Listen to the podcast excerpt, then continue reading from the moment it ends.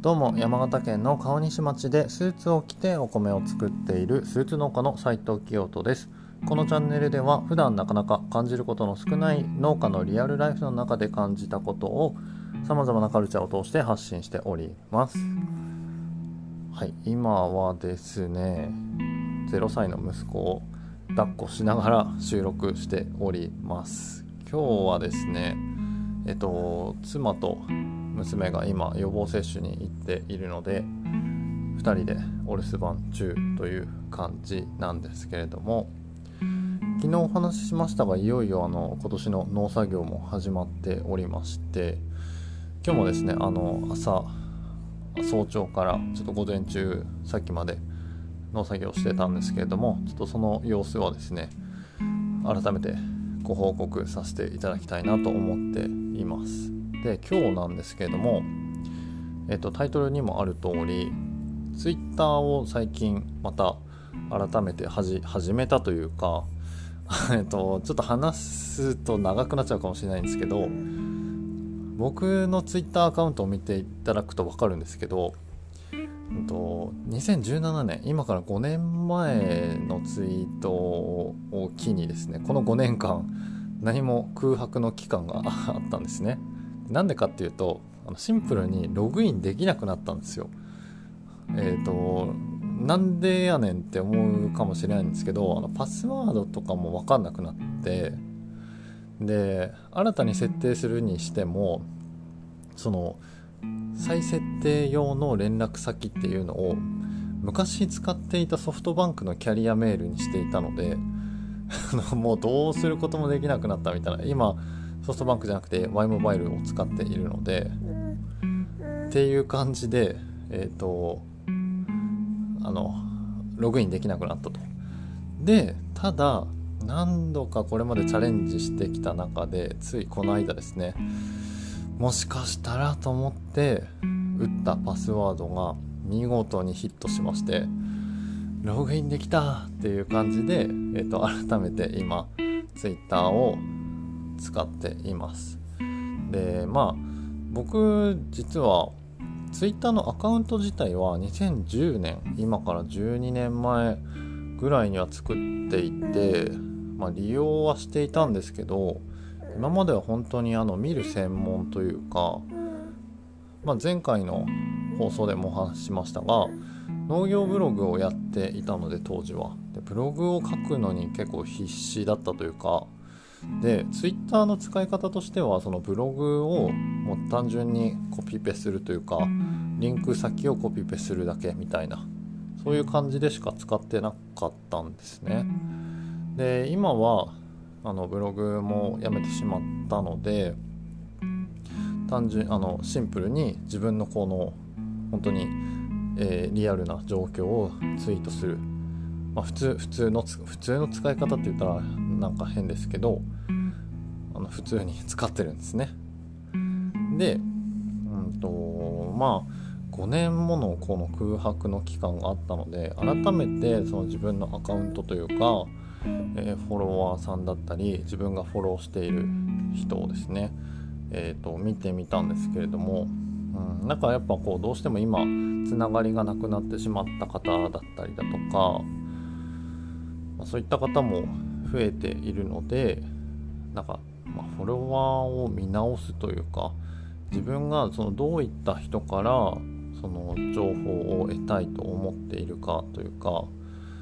うん、なんか昔はなんか何でもかんでもこうなんでしょうね。自分のメリットデメリットもそこまで考えずになんか来るもの拒ますみたいな感じでずっとやっていた部分があったんですけどまあ、皆さんもこの思い当たる節があるかもしれないんですけど今ってやっぱこの情報がたくさんある中でやっぱ自分でこうある程度取捨選択をしていかないとこうなんでしょうねつかみたい情報すらもつかめないまま流れていってしまうことも多いんじゃないかなと思っていたりもするので、まあ、改めてそういった感じで見直していたんですが、まあ、どうしてもですね今僕は農家をしているので農家さんとか農業関係者の方のツイートを目にすることが多いんですけれどもなんか改めてこうツイッターってうん思うところはたくさんあってもちろん全員がそういうわけでは全くないんですけれども中にはですね、まあ、あの農家さんとかでこうツイートを見てると常にこうなんでしょうね不平不満というかなんか物申したいみたいなツイートばかりされている方っていうのも意外と多いなっていう風に感じるんですよね。でまあその問題提起だったりだとかその自分の思っていることを素直に言葉にするっていうこと自体それ自体悪いこととは全く思わないですし、うんまあ、せっかくその自分の思いを発信するツールがあるのであればどんどん発信していくべきだと思うんですけれども、うん、なんかその、まあ、よく今まで今に始まったことじゃないんですけどこの Twitter っていうプラットフォームがこう世の中の不平不満とかこう批判的なネガティブなコメントみたいなののこう吐き捨て場みたいな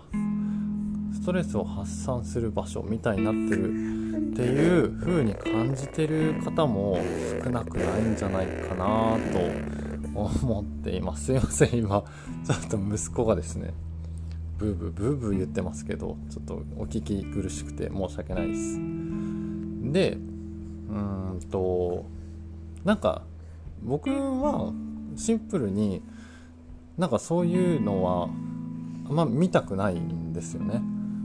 なんかこうずっとそういう情報ばかり見ているとこうなんか自分もなんか引っ張られるというかある種エネルギーを割かれるというか。うん。なんかまあ個人的にはやっぱ気持ちのいいものではないですし。でその批判的な意見をもし言うのであればなんかその打開策というかなんかこう建設的な議論みたいなのがやっぱ僕は好きなんですよね。でなおさらそのツイッターを見てると思うのはなんかこう物事全てに対しての善悪だったりだとかそのいい悪いみたいなこれが正解不正解みたいななんかそういった二元論で会話されてる方が本当に多いなっていう印象があってまあそんなことを言ってる自分も全然そんなあの何でしょうね。大層な人間でもないですしやっぱそう思うところは当然あるんですけど、うん、なんでしょうね。なんかそれだけをやっぱこう発揮してるようななんかそういった発信活動っていうのは自分自身していきたくないですしやっぱあの見る側としてもこうそういったものばかり見たくないなと思っていますしで一番思うのがそういうこうツイートばかりしている人って常にやっぱりそう思ってるんだろうなってやっぱ見る側からしたら思うんですよね。で、まあ、もしかしたらその見ず知らずの人だったら別に何とも思わないのかもしれないんですけど例えばこう自分の身の回りの近くの存在だったりだとかもしかしたらその人とこれからまたどこかで会って仲良くなったりするかもしれませんしこう必ずしもオンラインだけのつながりだけではないと思うんですけどその実際なんかこうリアルに例えば会ったりした際になんかこうそういうツイートばかり普段している人だったとしたらですねもしかしたらなんかこう自分もそう思われてるんじゃないかとかなんかこういらぬ不安というかなんか変にこう感じてしまったりするんじゃないかなっていう気もするんですよね。で実際にですね、うんまあ、今までそういう経験も少なからずあったりしたので、うん、まあだからなんかねわざわざそういうことってなんか広めなくてもいいんじゃないっていうかっていう感じに思っているんですがすいませんなんか言いたいことが なかなか伝わらないんですけれどもどうですかね伝わ少しでも伝わっていたら嬉しいなと思います。まあ、改めてえっ、ー、となんか全てを否定しているわけではないですしなんかそれ自体が僕は悪だとも思ってはいないんですけれどもなんか自分はそう思うなということでちょっと今日はお話をさせていただきました。うん、なんかオンラインの中、まあ、自分も今までですねこのスーツ農家というスタイルを10年通してきた中でやっぱこう批判的な意見ってものすっごい多かったんですよ。でそういった意見をやっぱ言われてき続けてきた身だからこそ感じるのかもしれないんですけどうん。なんかやっぱ単純に嫌な気持ちになるんですよね。それは変わらないですし。うん。なんかもうちょっとオンラインの中でもなんか優しいやり取りというかそういったコミュニケーションっていうのが自分の身の回りは特になんか増えたらいいなと思っていますし、うん、なんかそういったつながりというのがどんどんどんどん増えたらいいなと思いながら改めてまた Twitter を始めたというお話でした。えー、っと今日も最後まで聞いてくださってありがとうございました。もうちょっとですねなんか話をコンパクトにまとめなきゃいけないなといつも話しながら思っているんですけどうんどうですかね？なんかこうご意見ある方もしいらっしゃれば聞かせてほしいなと思っています。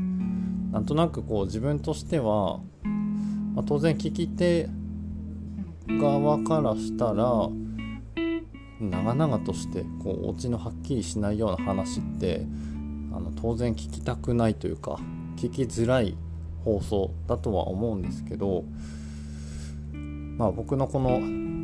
チャンネルの名前にもある通りですねあのリアルライフをお届けするということでなんかそういったこう気持ちというか